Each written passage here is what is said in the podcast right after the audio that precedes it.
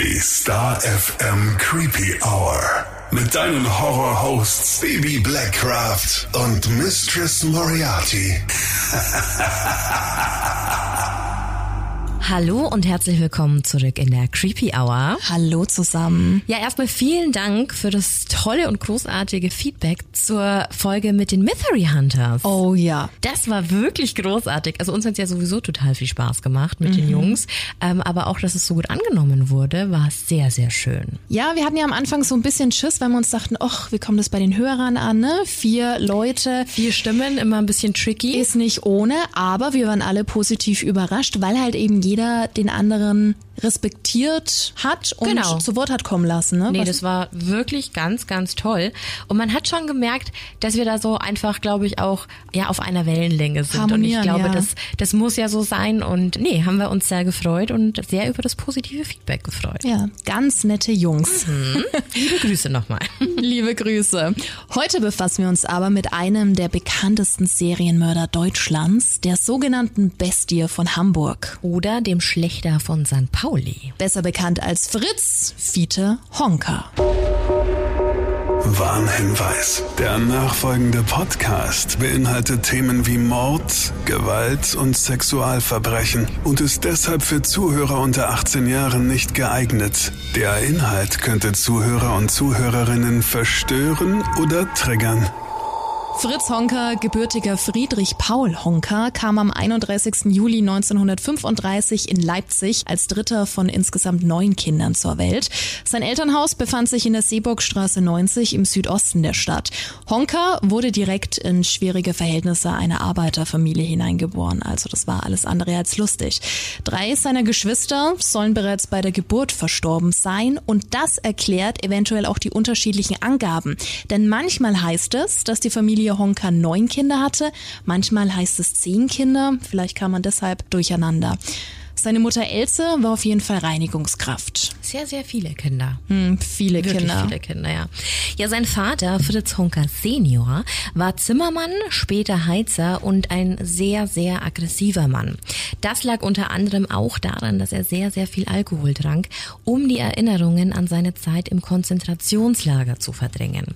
Es heißt, er habe seinen Sohn Fritz Honka Junior mal sogar so schlimm verprügelt, dass der Junge dabei fast ums Leben kam. Eine ganz, ganz schreckliche Geschichte also. Einfach nur schlimm. Honkas Vater verstarb dann 1946 an den Spätfolgen seines exzessiven Alkoholkonsums. Ja, und die Mutter blieb allein mit den Kindern zurück und war völlig überfordert, weshalb Honka in einem Heim aufwuchs. Eine gute Schulausbildung blieb ihm da eher verwehrt. Mit circa 15 Jahren begann Honka dann eine Ausbildung als Maurer. Allerdings merkte er schnell, dass er gewisse Stoffe nicht wirklich vertrug und teils allergisch darauf reagierte. Bei ihm wurde die sogenannte Zementkrätze diagnostiziert. Er brach deshalb auch seine Ausbildung ab. Und auch die DDR-Regierung entsprach überhaupt nicht dem, was sich Honka als junger Mann vorstellte. Also floh er 1951 mit nur 16 Jahren in die Lüneburger Heide nach Westdeutschland. Und dort landete er in einem kleinen Dorf namens Brockhöfe. Er verrichtete dort auf dem örtlichen Bauernhof Hilfstätigkeiten, um sich somit eben so ein bisschen Geld dazu zu verdienen. Hat natürlich auch andere junge Männer kennengelernt und wurde von denen des Öfteren mal verprügelt. Er war klein, eher schmächtig, zierlich. Das war es aber nicht. Also es war nicht alles schlecht. Denn zu dieser Zeit lernte er auch Margot kennen, mit der er eine Affäre anfing. An sich ja ganz schön, aber aus dieser entstand der gemeinsame Sohn Heinrich, der eigentlich gar nicht geplant war. Margot verklagte Honka auf Unterhalt, weshalb er ihr 3000 D-Mark Alimente zahlen musste, was damals wahnsinnig viel Geld war. Also da hast du ein Auto für bekommen. Ist auch heute VW Käfer auch. Echt natürlich. viel, ne?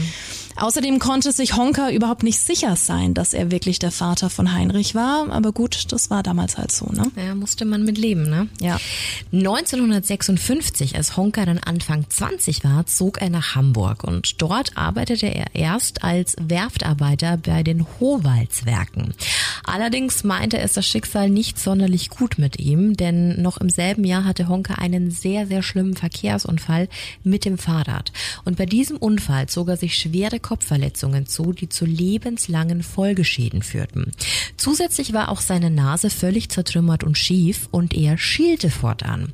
Die unteren Zähne hatte er sich ausgeschlagen bzw. abgebrochen, weshalb er auch einen Sprachfehler entwickelte. Also vor allem Laute mit SCH waren schlecht bis gar nicht mehr machbar. Honka hatte ja sowieso nie das größte Selbstbewusstsein. Ich habe es ja vorhin schon angesprochen, er war relativ klein, also nur in Anführungszeichen 1,68 Meter groß, sehr schmächtig und für ihn hat das halt alles nicht unbedingt besser gemacht. Ne? Mhm. Aber eine Frau hat er trotzdem gefunden. genau, die Inge, die lernte er genau zu dieser Zeit kennen und 1957 wurde sogar geheiratet. Und Inge brachte auch ihren gemeinsamen Sohn zur Welt, der ebenfalls Fritz Honka hieß. Hatten wir auch schon öfter, dass die Namen da immer weitergehen. Yep. Die kleine Familie wohnte damals im Wümmeweg 10a in Hamburg-Neuwiedental. Und in diesem Wümmeweg 10a war ordentlich Rabatz angesagt, wie etliche Nachbarn berichteten. Denn Fritz und Inge stritten sich super oft. Also die Auseinandersetzungen Auseinandersetzung war nicht nur laut, sondern auch brutal. Du kannst es dir vielleicht schon denken, die beiden tranken gerne mal ein und außerdem warf sie ihm vor, dass er fremdgehen würde. 1960 ging die Ehe dann in die Brüche und sie ließen sich scheiden. Ja, vorerst, denn die beiden vertrugen sich wieder und heirateten erneut. Sie konnten einfach nicht die Finger voneinander lassen, was übrigens auch für den Alkohol galt. Ja, das nenne ich mal eine toxische Beziehung, ha? Ja, eine ganz traurige Co-Abhängigkeit war das, vor allem weil sie ein Kind hatten. Und durch die Sucht verloren sie dann auch noch ihre Wohnung und schliefen in Notunterkünften. 1967 folgte dann Scheidung Nummer zwei. Honka war zwar weiterhin dem Alkohol zugetan, kam aber wieder relativ schnell auf die Beine. Die Werft hatte ihn entlassen, dafür fand er aber Arbeit als Nachtwächter und zog in die berühmt-berüchtigte Mansardenwohnung in der Zeissstraße 74, also in eine ausgebaute Dachgeschosswohnung. Zwischen 1971 und 74 war er auf der Baustelle des Shell-Gebäudes in der City Nord tätig. Mit der Zeit spürte Honka allerdings dann die Nebenwirkungen des Alkohols. Also auf Arbeit gab es immer mehr Probleme und auch privat lief es für ihn nicht wirklich gut. Und so verbrachte er irgendwann fast seine komplette Freizeit in seinen Stammkneipen. Das war zum einen der Elbschlosskeller am Hamburger Berg 38 und zum anderen die Kneipe zum Goldenen Handschuh am Hamburger Berg 2. Beide gibt's übrigens auch heute noch. Yep. Dort war er überall als Fritze oder Fiete bekannt und die anderen Kneipengäste beschrieben ihn als nett, unauffällig, also niemand, dem du solche abartigen Taten zutrauen würdest. Auch nicht unter Alkoholeinfluss, denn im Gegensatz zu anderen Männern, die im Suff Schlägereien anfingen, war Honka immer ruhig. Die Stammkneipen waren für ihn so eine Art Zuhause und sein Lieblingsgetränk war Fanta Korn. Spannend, würde ich auch mal gern probieren. Können wir erst mal machen. Total gerne. Ja, er versuchte auch immer wieder einige Frauen anzusprechen, aber das eher so semi-erfolgreich.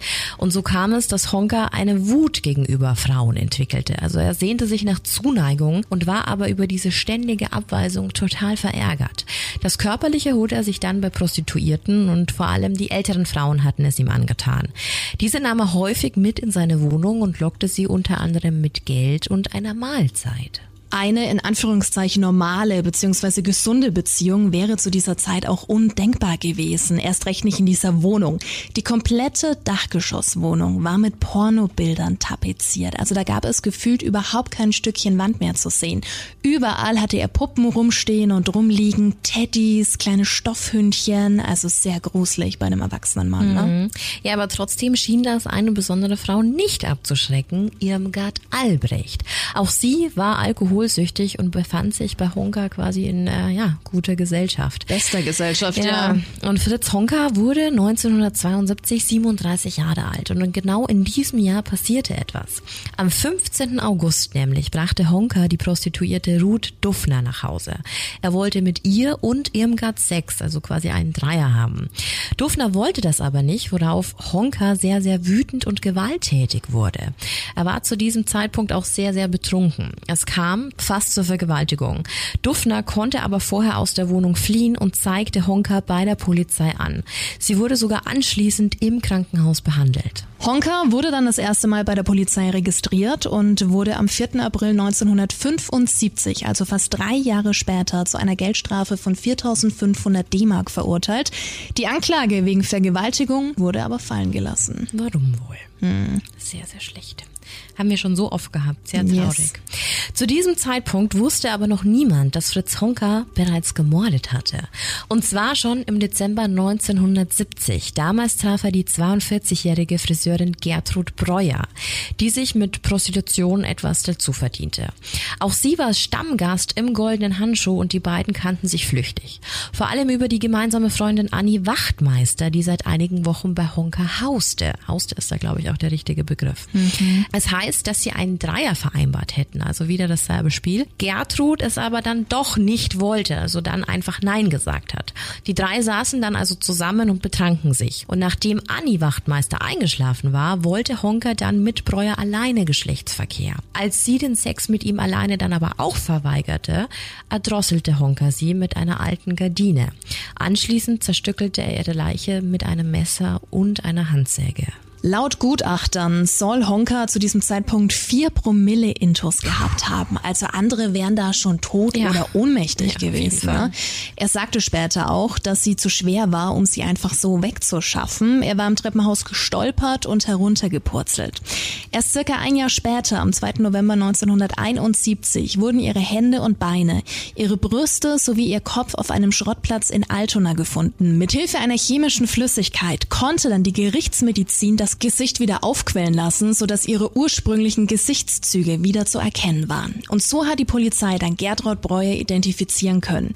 Ein Teil des Kopfes soll tatsächlich in einer Zeitung vom 4. November 1970 eingewickelt gewesen sein. Aber traurig, dass die Dame niemand vermisst hat. Ne? Sehr traurig, ja. Und falls du dich jetzt wunderst, wo der Torso von Gertraud geblieben ist, der lag nach wie vor noch bei Fritz Honker versteckt in der Wohnung. Aber bei Gertraud Breuer ist es leider nicht geblieben, auch wenn es vier Jahre dauerte, bis er wieder tötete. Ja, wir kommen zum Oktober 1974. Opfer Nummer zwei war die damals 54-jährige Hausfrau Anna Beuschel. Auch sie verkaufte ihren Körper im Tausch gegen Geld und die beiden lernten sich ebenfalls im goldenen Handschuh kennen. Er nahm auch sie mit nach Hause und wurde wütend, weil sie laut ihm nur ja, wie ein Brett dargelegen habe. Also für seinen Geschmack war sie sexuell zu passiv. Auch sie erdrosselte er und ihre Leiche zerstückelte er ebenfalls und versteckte sie in blauen Mülltüten auf dem Dachboden. Frieda Roblick, besser bekannt als Rita, war Honkas drittes Opfer. Im Dezember 1974, also circa zwei Monate später, erwürgte er die damals 57-jährige Prostituierte, nachdem sie ihn angeblich um 200 D-Mark betrogen haben soll. Das war auch die Summe, die er ihr als Freier hätte zahlen sollen. Sie wurde dann später an ihren Fingerabdrücken identifiziert. Und dann kommen wir noch zu Ruth Schuld, 52 Jahre alt, ebenfalls Prostituierte. Sie lernte Honka bei einem St. Pauli-Bummel kennen und zog sogar zu ihm in seine kleine Dachgeschosswohnung, aber richtig vertragen haben sich die beiden nicht. Nur circa drei Wochen ging es gut und dann soll sie Honka als Penner beschimpft haben, woraufhin er die Fassung verlor und ihr eine Flasche Korn über den Kopf schlug. Als sie ohnmächtig war, erwürgte er sie mit einem Damenstrumpf und auch ihre Leichenteile versteckte er er auf dem Dachboden. Im Obduktionsbericht hieß es, Beine an den Oberschenkelknochen abgesägt, beide Brüste abgetrennt, Ohrmuscheln glatt abgeschnitten, Nase und Zungenspitze abgetrennt. Fällt einem nicht mehr viel zu ein, ne? nee. ne? Ja, und es ist auch eine der wohl bedrückendsten Szenen im Film Der goldene Handschuh von Fatih Akin, auf den wir später nochmal zu sprechen kommen. Was ich einfach so schrecklich finde. Ich meine, nach außen hin war Honka ja der Saubermann, ne? Immer gekämmt, immer rasiert, immer ordentlich.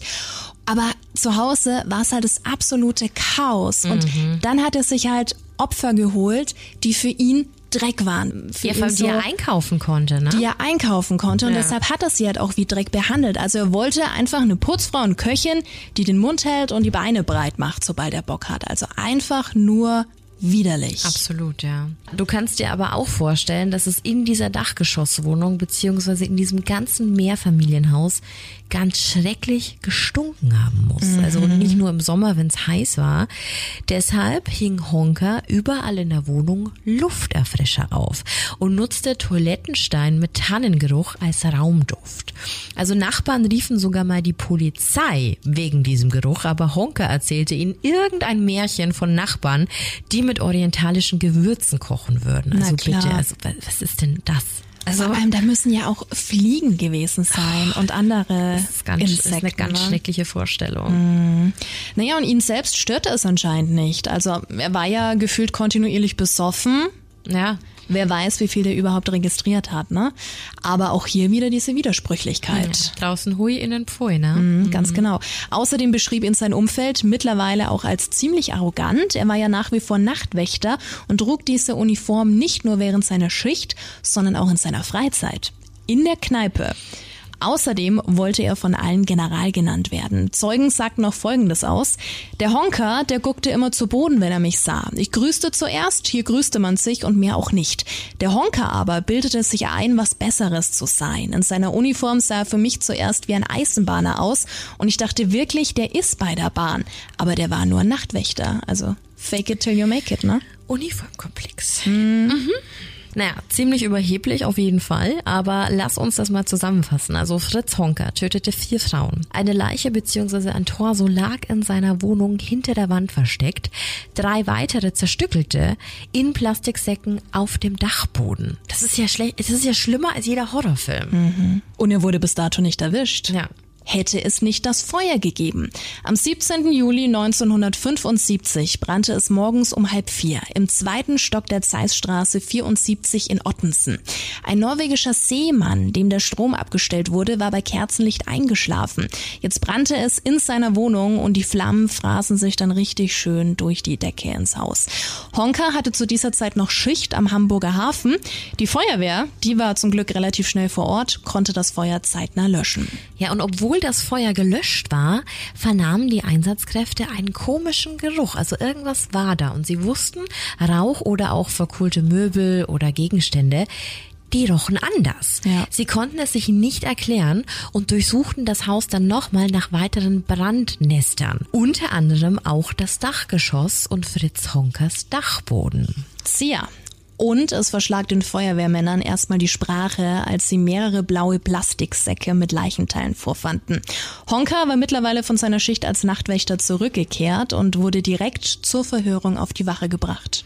Dort schwieg er dann allerdings erstmal, denn wenn er was gesagt hatte, dann war es äh, total widersprüchlich. Also erst kannte er die Opfer nicht, dann kannte er sie flüchtig, dann wusste er nicht mehr, dass sie tot waren, geschweige denn, wie die Frauen auf dem Dachboden gelandet waren. Also es hätte ja auch ein Nachbar gewesen sein können. Also alles in allem wirklich einfach, ja, total desinteressiert mhm. und so komplett weltfremd. Ja. Also so, so gar nicht in der Sache. Und das ist jetzt die Frage, war es wirklich so? War sein Erinnerungsvermögen durch den Alkohol vielleicht so beeinträchtigt gewesen, dass er es wirklich nicht mehr wusste? Oder war es Taktik, ne? Also Side Fact, sein IQ, den haben wir ja auch immer hier in der Creepy Hour, der soll bei 85 gelegen haben. Also nicht so hoch. Mhm.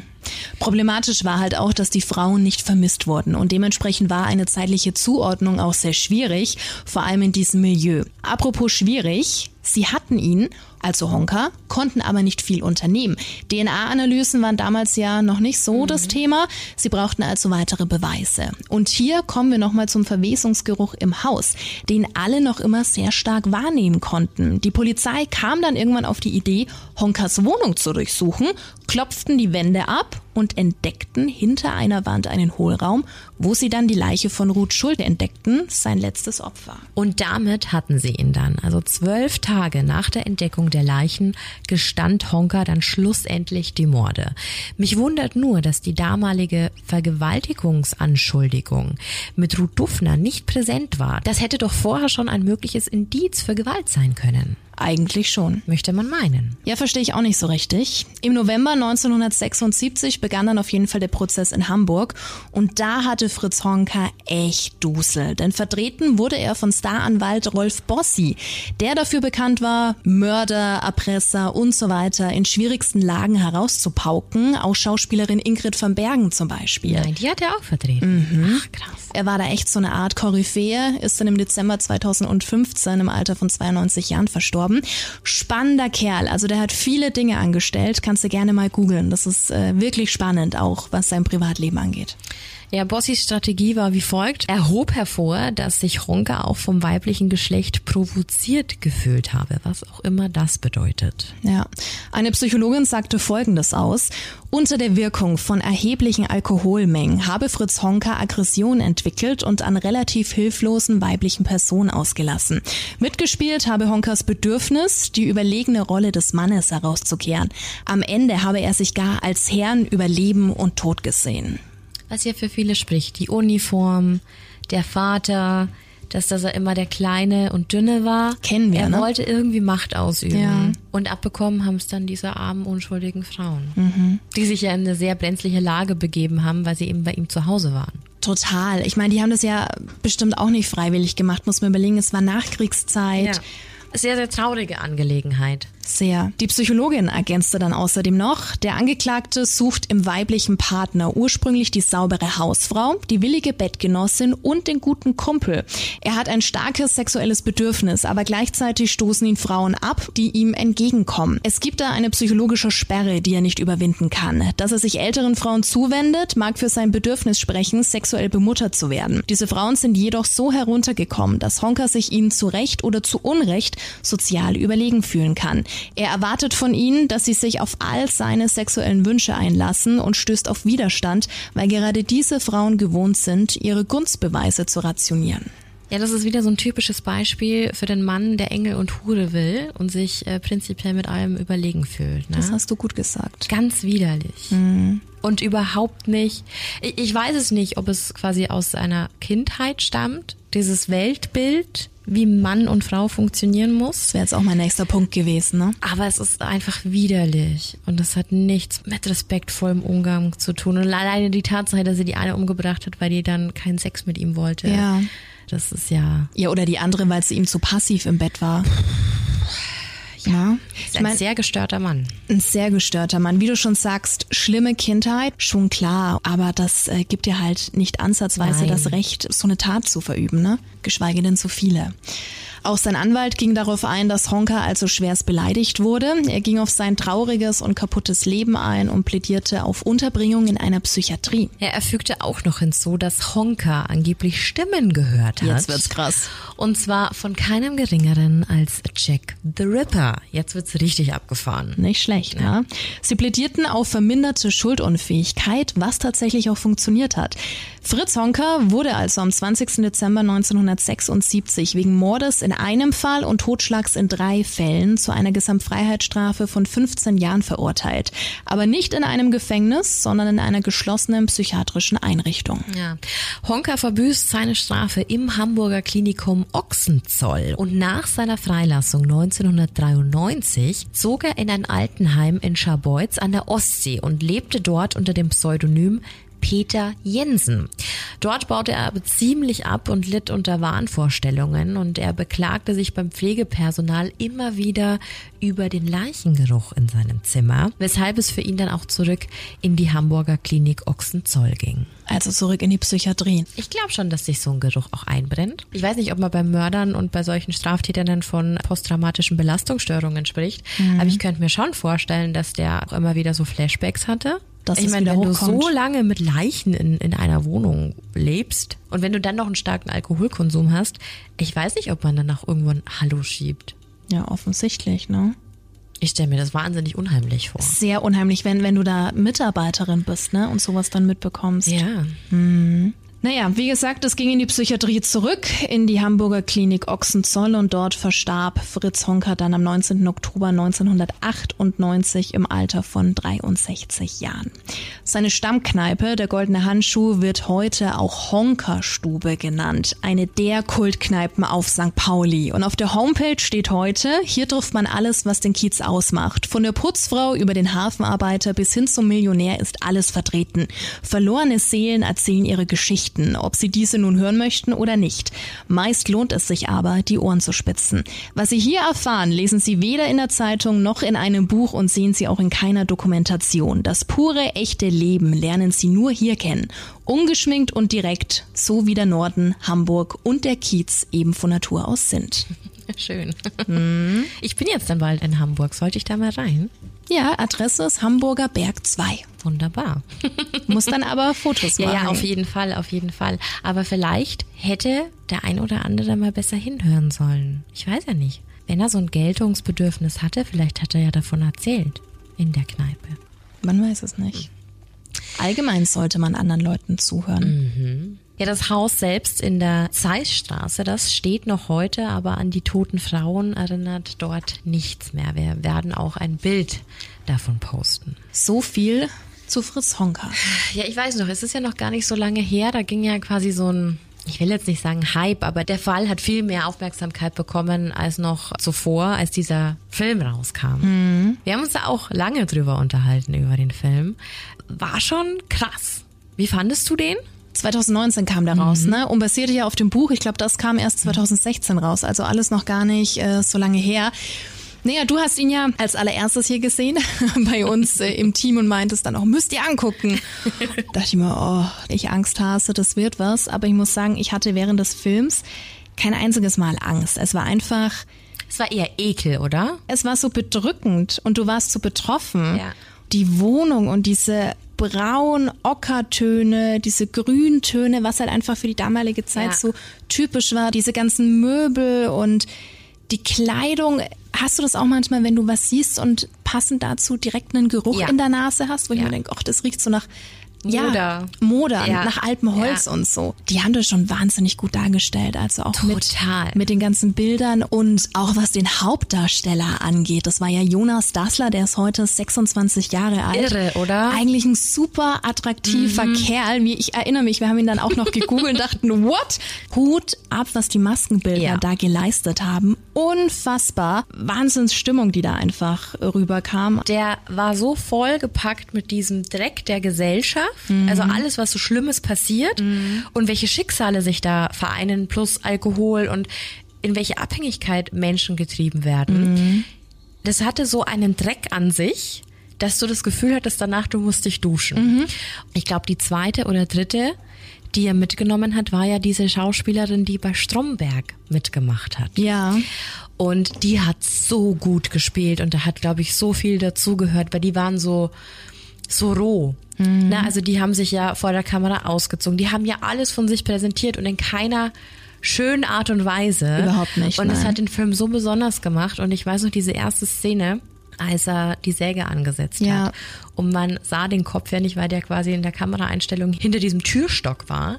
Und alleine dieses Geräusch und diese Bewegung, Die die, er Bewegung, gemacht hat, genau. total bedrückend. Und ich habe den Film meiner Mutter empfohlen, weil die hasst Horrorfilme, Mhm. aber die mag so so True Crime. Die schaut auch immer Krimis an und Ja. so, ne? Und die macht, hat nach der Szene ausgemacht. Sie hat auch gemeint, was empfiehlst du mir denn da? So, der ist total spannend. Baby. Nee, fand sie nicht so geil. Mhm. Ähm, aber fand ich richtig, richtig gut. Der, der, der hat betroffen gemacht, der Film. Ja. Und hat einfach alles, was so schief läuft, irgendwie aufgezeigt. Auch die Szene, als äh, sein Haus brannte und er dann wieder zurückgelaufen ist und das Feuer das erste Mal entdeckte. Und da war doch davor eine junge Dame noch unterwegs. Erinnerst du dich? Ja, die, auf die er ein Auge geworfen Ja, und ich saß die ganze Zeit nur da und dachte mir, fuck, nein, nein. Und die hat er zum Glück nicht bekommen Ja. aufgrund der Umstände des ganzen Tamtams, was da los war. Aber doch, der hat einen schon mitgenommen. Der hat einen mitgenommen und ich finde, da kamen auch so viele Szenen zum Vorschein, die gar nicht so Hollywood oder so filmmäßig waren.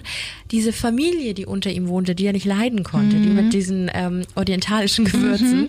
Es gab eine Szene in dem Film, da saßen die alle gerade beim Kaffee und Kuchen und eine Made aus der Fassung von der Stimmt. Leuchte an, an der Decke fiel in den Kaffee. das habe ich ganz vergessen, ja. Und das war für mich so eine krass realistische Szene, weil ich mir dachte, es muss ja in diesem Haus vor Viechern nur so wimmeln. Mhm. Also es muss stinken, du musst tausend Fliegen da haben, du musst Maden, also es passiert ja was, wenn Ja. eine Leiche zersetzt wird. Das waren für mich so viele so realistische Ansätze da, wo ich mir dachte, es ist halt nicht immer schön und nicht greifbar, sondern Mhm. es ist widerlich. Und das hat der Film sehr, sehr gut umgesetzt. Und wir zählen das jetzt so frei von der Leber weg, Ja. weil du hattest jetzt genug Zeit, dir den Film anzugucken. Wir haben da schon öfter mal drüber gesprochen. Und ich glaube, alle, die in dem Bereich unterwegs sind, haben den auch schon gesehen. Auf Falls nicht, große Empfehlung. Total. Sehr krass. Der sehr goldene krass. Handschuh. Soll ich dir mal was sagen? Weil du meintest mit der Made und das ist schon krass. Passte zwar nicht dazu, aber ich hatte mal einen Kumpel Ja. Und der hatte über sich logischerweise Nachbarn und die haben im Sommer eine Mülltüte auf den Balkon gestellt, weil sie irgendwie keine Zeit hatten, runterzugehen und haben die draußen vergessen. Und dann war auch der ganze Müll mit Viechern voll und er war auch am Balkon dachte sich, was grappelt da? Und das sind dann die Maden langsam runtergekommen, bis sich eben herausgestellt hatte, dass die Nachbarn, ja, die Tüte haben draußen stehen lassen, was ihnen extremst unangenehm war, logischerweise. Ja, wenn sie es vergessen haben, haben sie es vergessen. Aber ja, der meinte auch, das war eins der widerlichsten Dinge, die ja, er so erlebt hat. Mal, ne? wenn, wenn Müll sowas schon kann, Ja. sowas dann quasi ein zersetzter Körper wahrscheinlich anstellt. Mhm. Boah. Nee. Nee, nee, nee, nee, nee. Ja, aber auf jeden Fall Fritz Honka eine sehr krasse Persönlichkeit. Total. Wir haben auch noch mal ein paar Schlagzeilen rausgesucht, was damals ähm, ja rauskam. Vier Frauen von Nachtwärter zerhackt oder der Massenmörder lebte zwischen Puppen und Pornos und es gab dann anscheinend auch noch mal ein Interview mit seiner Ex-Frau, die dann angeblich gesagt hat, dass sie es ihm schon zutrauen würde. Gut, wir arbeiten jetzt auch im Bereich der Medien, aber ich find's schrecklich, was da oft draus so gemacht schlimm. wird. Ja. Gerade die Zeitung mit den vier Buchstaben ist ja sowieso das allerletzte. Gruselig. Total gruselig. Ja, wieder richtig ekelhaft, wie sensationsgeil dann doch wieder alle sind. Weil ich glaube, natürlich ist das schrecklich, was da passiert ist. Aber die Tatsache, dass es halt irgendwie so ein Mehrfamilienhaus war und dass es einfach so der Typ von nebenan sein könnte, Ja. ist, glaube ich, immer viel erschreckender, als wenn jemand schon strange wirkt. Dann ist es immer so, was, der oder die? Wow, hätte ich nie gedacht. Und äh, ich glaube, das macht auch immer ganz viel aus, dass die Leute so geschockt sind, dass es in ihrer natürlichen Umgebung passieren kann. Du weißt nie, was die anderen Menschen treiben. Du hast keine Garantie. Das kann selbst in deinem engsten Umfeld sein. Du weißt es nicht. Exakt. Augen auf. Und genauso geht's tatsächlich auch nächste Woche weiter. Das wird auch richtig krass. Komm, Spoiler, Da erzähl. gibt's einen True Crime Fall, der so alles beinhaltet. Da geht's um Religion, Sekten, verstorbene Ex-Partner, verschwundene Kinder, die Apokalypse. Also es wird richtig, richtig krass. Es wird ein richtig krasser Fall. Da darfst du dich also auf was freuen. Ein Drama biblischen Ausmaßes. Das trifft den Nagel auf den Punkt. Schon, Auf gell? den Kopf. Ist auch schon spät. Ja, danke. Dann hören wir uns wieder nächste Woche. In diesem Sinne, danke fürs Zuhören. Bleib gesund. Das sowieso. Creepy Real. And scary on. Bye, bye. Ciao.